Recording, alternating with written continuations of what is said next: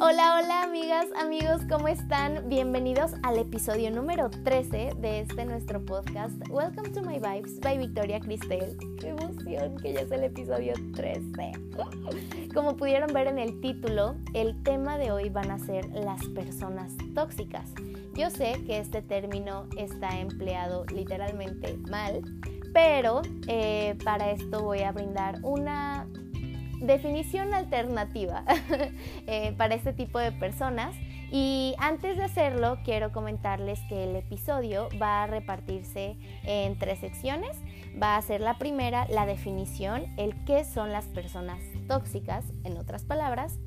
La segunda, cómo identificar a estas personas. Y la tercera, cómo alejarnos de estas personas. Porque supongo, esperaría que no, pero supongo que sí, eh, que hay personas allí afuera que tienen un poco la duda de cómo hacerlo y creo que yo tengo algo muy importante por decirles, eh, perdón, muy importante por decirles para que tomen en cuenta y tal vez lo pongan en práctica y en marcha para que puedan tomar su distancia eh, de estas personas. Así que ahora sí, vamos a empezar y eh, la definición o la descripción que yo le daría a este tipo de personas, para no emplear el término tóxicos o tóxicas, sería que son individuos que afectan de forma negativa, directa o indirectamente, a otro.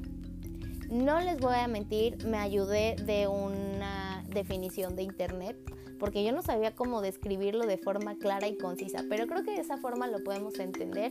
Y sí, justamente son este tipo de personas que están frecuentemente y si no todo el tiempo afectando de forma negativa a los demás o a las demás. A cada persona que se les acerca, a cada persona que mantienen cerca, a cada persona que tal vez pasa por sus vidas. Entonces, son este tipo de personas y por supuesto que lo hacen de muchas maneras y hoy vamos a entablar unas cuantas. Justamente vamos a pasar a la segunda parte que es cómo identificar a estas personas. Ahora sí, pónganse eh, calientitos porque ha estado haciendo mucho frío. Agarren su bebida porque esto se va a poner bueno y muy intenso. Tienen que estar dispuestos y dispuestas a quitarse esa venda de los ojos y decir, ok, voy a ver qué tipo de personas me están rodeando y qué tipo de personas son. Créanme, si alguna de las personas que ustedes están manteniendo cerca o con las que se ven, digamos, obligados u obligadas a convivir, cumplen con estos, eh, con estas características, muy probablemente sean personas tóxicas. Así que, por favor, estén abiertos y abiertas a la posibilidad de que este tipo de personas estén presentes en su vida. Ahora sí, para empezar, quiero decirles que esto lo digo en base a mi experiencia o en base a experiencia de personas cercanos y cercanas, bueno, personas cercanas a mí. Así que es como un, un conjunto de datos informativos que tengo por decirles a ustedes. Ahora sí, este tipo de personas eh, normalmente resaltan solo lo negativo de las situaciones y justamente se enfocan solo en esto. Difícilmente vamos a lograr que cambien su perspectiva a algo más positivo o pues simplemente algo menos negativo de cómo ellos lo están planteando o como ellos lo están sugiriendo o como ellos o ellas lo están diciendo y expresando. Entonces, pues este podría ser uno de los primeros puntos también buscan imponer sus ideas y creencias a como dé lugar. Yo sé, ¿cuántos y cuántas de nosotros y nosotras no hemos intentado justamente que las demás personas piensen igual que nosotros y que nosotras? Por supuesto que todos, los, todos y todas lo hemos hecho alguna vez.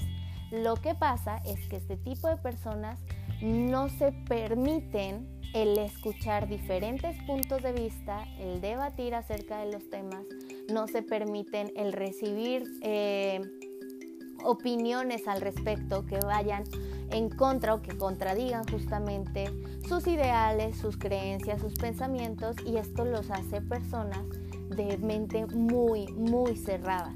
Entonces mm, es complicado lidiar con este tipo de individuos. Después, normalmente cuando opinan, entre comillas, lo hacen basándose en prejuicios y o ideas carentes de criterio propio. Sí, son personas que o se la pasan, digamos, criticando según lo que para ellos está bien o lo que para ellos o ellas está mal y de ahí no salen. Y justamente por estos prejuicios o por estas ideas carentes de criterio propio, porque normalmente, bueno, no normalmente, ¿no? Pero suele darse que a veces opinan sin tener sustentos reales. Y este tipo de comentarios u opiniones que ellos o ellas aportan suelen sentirse para las demás personas como ataques. Y no es que se sientan, son ataques, como críticas que pueden disfrazarlas como críticas constructivas. ¿Cuántos y cuántas de nosotros y nosotras no hemos escuchado el, oye, te voy a dar una crítica constructiva? Y que al final de constructiva no tiene nada, de crítica tiene todo.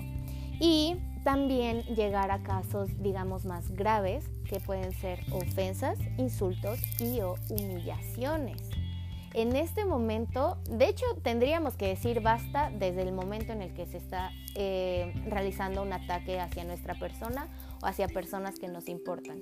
Pero cuando se llega al grado de ofensas y, y humillaciones, ya es cuando tenemos que poner las cosas sobre la mesa muy claras y decir no. Entonces, otra de las cosas con las que podemos identificar a este tipo de personas sería que sus intenciones usualmente giran en torno a ser ellos o ellas quienes destaquen, pero su medio para hacerlo es opacando a los demás. Porque también, seguramente todos y todas nosotras en algún momento hemos disfrutado, digamos, ser el centro de atención, que a nosotros nos hagan preguntas, nosotros ser o nosotras ser quienes damos las respuestas, eh, ser de quienes están hablando y ojalá de forma positiva.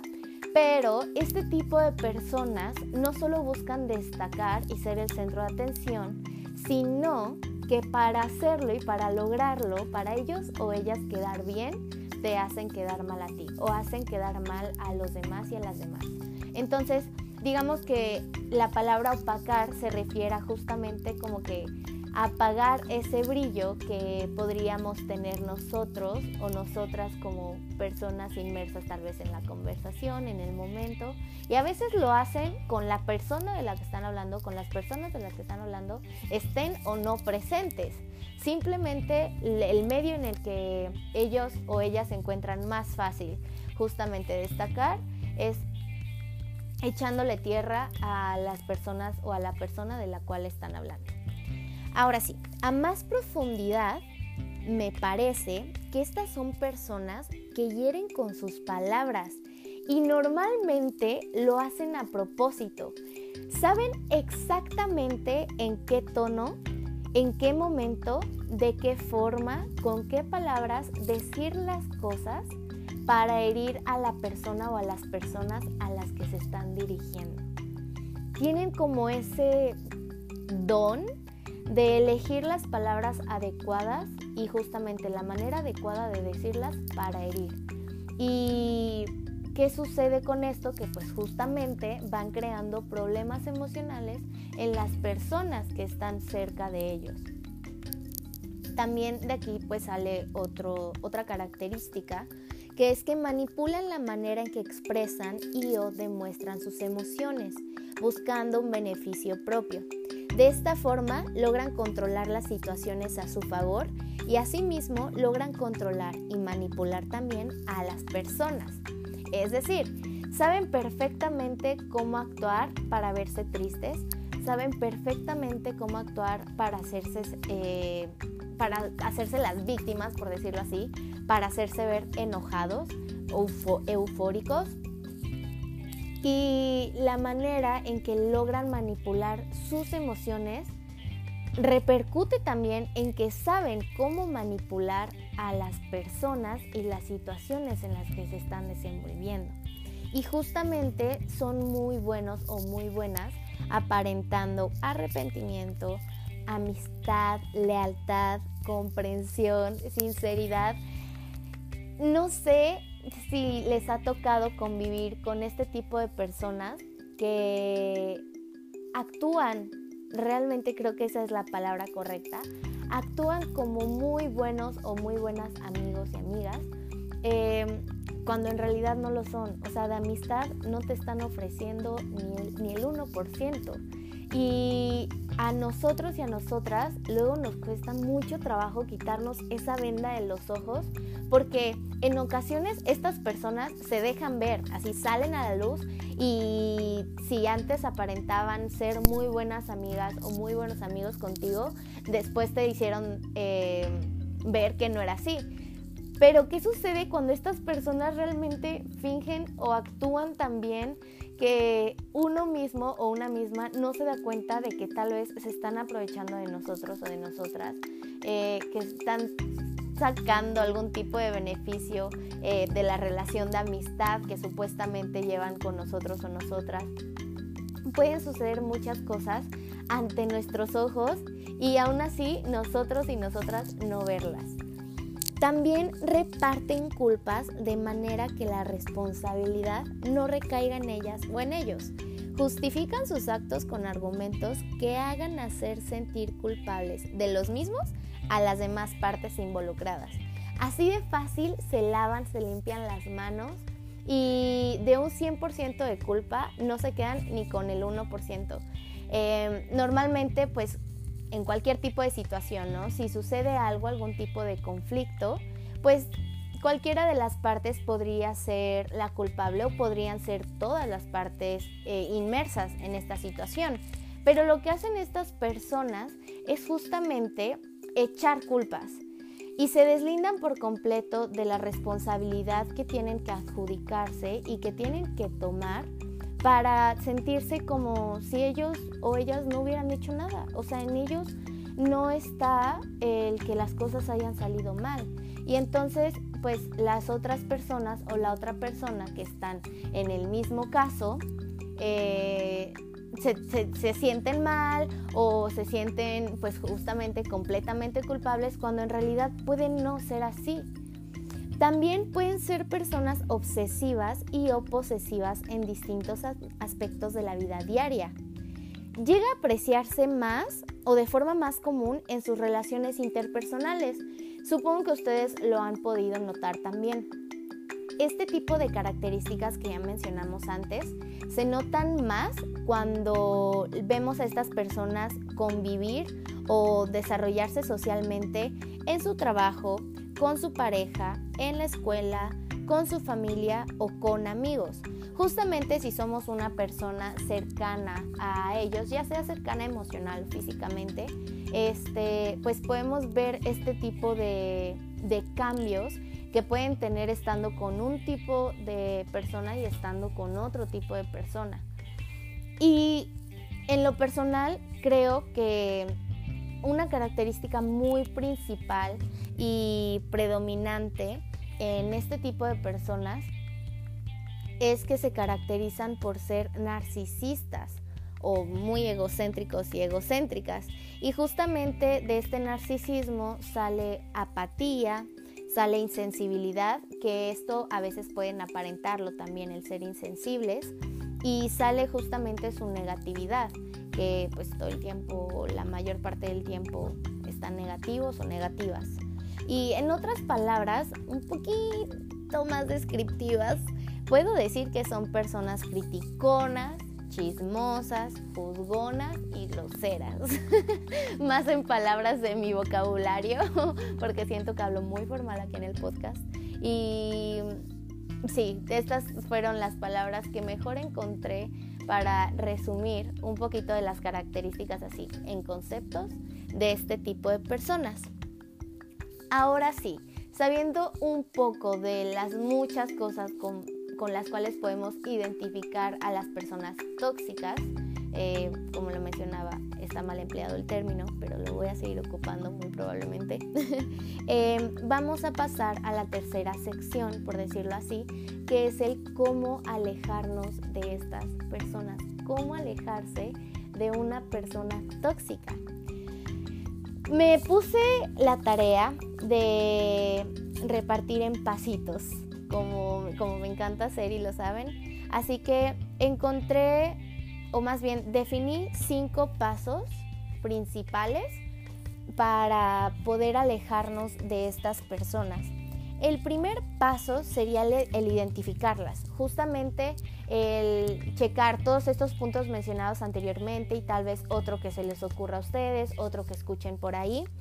Y ya que asociemos estos, eh, estas características con una persona o con unas personas que están cerca de nosotros o nosotras y digamos, wow, esta persona realmente es así, tal vez se mencionaron 10 cosas, pues 8 o 9 le van.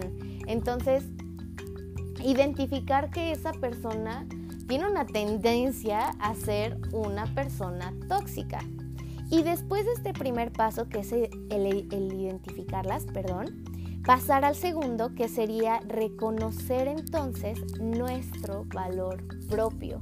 El decir, wow, yo valgo esto mucho, yo merezco esto, respeto, amor, cariño, seguridad, confianza y no puedo ni debo recibir menos, etcétera, etcétera, etcétera. Estar en constante reconocimiento con nuestra persona para darnos el valor que nos merecemos. Y entonces pasar al paso 3, que es tener presente, ahora sí que estarnos recordando todo el tiempo, que son más importantes nuestro bienestar, nuestra tranquilidad y nuestra paz. Primero tenemos que estar bien nosotros y nosotras para poder estar bien con los y las demás. Entonces, si nosotros y nosotras no nos estamos eh, asegurando el desarrollarnos en una relación o en un lugar donde realmente estemos cómodos, cómodas y seguros y seguras, entonces podemos jurar que cualquier persona se va a sentir con el derecho de llegar a nuestras vidas a hacernos sentir como si fuéramos qué, como si fuéramos nada. Entonces, una vez que estamos con estos constantes recordatorios acerca de nuestro valor y acerca de lo importante que es nuestro bienestar, nuestra tranquilidad y nuestra paz, empezar con el distanciamiento, que este sería el cuarto paso. Y este cuarto paso me parece que puede ser el más complicado de llevar a cabo. El de darnos nuestro valor puede ser el más complicado de trabajar, pero una vez logrado ya se queda. O sea, difícilmente como que recaemos o decaemos más bien. Pero en el cuarto paso, que es el distanciamiento, como ya no ya envuelve a una persona ajena a nosotros o a nosotras, entonces digamos que se duplica la carga de trabajo por hacer. Y reparto esta, este tipo de distanciamiento o este distanciamiento en dos tipos diferentes. El primero que debería darse sería el emocional. Ya sea que tengamos que trabajar con el desapego, justamente estar con estos recordatorios frecuentes em, y el decir, sabes que esta persona me ha hecho daño de esta, de esta, de esta y de esta manera, no merece seguir en mi vida, yo merezco sentirme feliz, yo merezco sentirme tranquilo, tranquila, eh, etcétera y entonces aceptar que debemos alejarnos de esta persona primero desde adentro, de estar seguros y seguras de que ya no va a haber algo que nos mantenga atados o atadas a estas personas de manera intrínseca.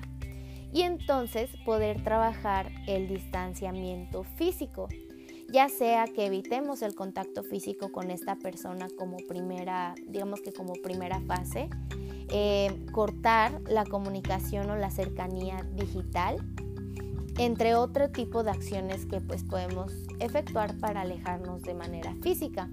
Y entonces el paso 5 y el último sería el repetir e internalizar los pasos 2 y 3 todo el tiempo, constantemente, cada que nos despertemos, cada que nos vayamos a dormir, hasta que cerremos ese ciclo por completo de toxicidad. De nueva cuenta, está dicho mal, está mal dicho literalmente.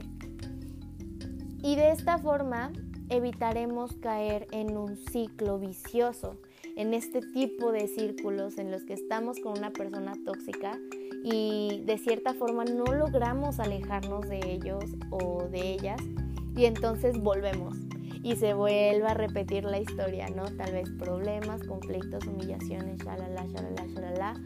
Y cuando menos nos damos cuenta ya estamos muy adentro de ese círculo y la salida se vuelve muy difícil. El trabajo tiene que empezar en nosotros y en nosotras mismas.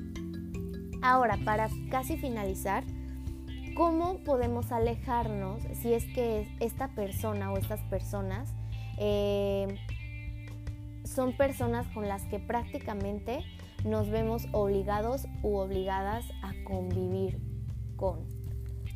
¿Qué sucede? ¿Cómo lo hacemos? Pues seguimos los mismos pasos, el 1, el 2, el 3 y el 4 hasta el distanciamiento emocional. Y en caso de no poder efectuar el distanciamiento físico por nuestra cuenta, entonces sumar un paso que sería el entablarlo con alguien de verdadera confianza que busque protegernos, que busque cuidarnos, que busque apoyarnos más que nada y que pueda influir en este distanciamiento físico, ya sea de forma discreta o determinante.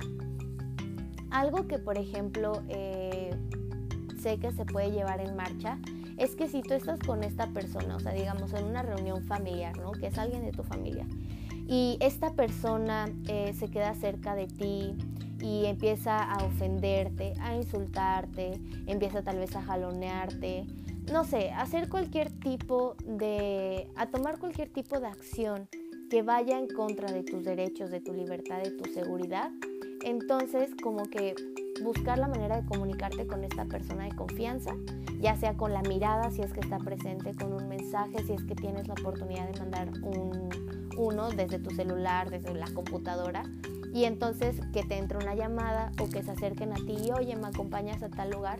Esta sería una forma discreta, pero yo considero que la mejor de las formas para alejarnos de estas personas es la determinante. Que se traten las cosas de cara a cara. Si esta persona te ha faltado el respeto, créeme que tú no le debes ningún respeto tampoco. Sea quien sea, y entonces, si así tú lo decides, en ese momento, dar la cara y decir, sabes qué, estoy harto, estoy harta de esto, esto y esto y no te voy a permitir que lo sigas haciendo, yo no tengo por qué seguir conviviendo contigo. De, ninguna, de, ningún tipo de manera tengo que seguir aguantándote, tengo que seguir viendo tu cara tal vez. Entonces la decisión que acabo de tomar o que he tomado desde hace mucho tiempo es alejarme de ti de cualquier manera posible y te pido y te exijo que no te acerques. Fin, fin. Y digo, ojalá así de fácil fuera a veces eh, hacer las cosas, ¿no? Y sobre todo alejarnos de este tipo de personas. Si tienen la oportunidad de que sea así, aprovechenla, háganlo, salgan de ese ciclo, de ese círculo y aléjense. Y si no les es tan posible, de verdad busquen ayuda profesional, busquen ayuda con personas de su total confianza porque créanme que no están solos y no están solas. Habemos muchas personas a su alrededor, tal vez, tal vez cerca, tal vez lejos, tal vez personas con las que casi no convivimos o con las que sí solemos hacerlo, que estamos dispuestos y dispuestas a ayudarlos y ayudarlas en, en el momento en el que lo necesiten. Así que, bueno, les ofrezco personalmente mi apoyo si es que están en cualquier tipo de situación. Eh, que los envuelva o las envuelva en este círculo con cualquier persona tóxica, búsquenme, puedo estar para escucharlos, para escucharlas. Y si están buscando ya ayuda profesional, podemos hacerlo juntos y juntas y encontrar tal vez la mejor opción para ustedes, porque su bienestar es parte de mi prioridad y ustedes lo saben, el motivo de este podcast es esparcir las buenas vibras pero no solo decir, sabes que te mando mis buenas vibras, sino estar presente para ti para cuando las necesites. Aquí estoy, les agradezco muchísimo porque ya vamos a hacer las 700 reproducciones, estamos a 11 reproducciones eh, de llegar a las 700 y de hecho yo ya disfruto todo, estoy extasiada, encantada con el resultado que se ha venido viviendo con el podcast, con los episodios y les agradezco muchísimo que sigan escuchando cada uno de estos.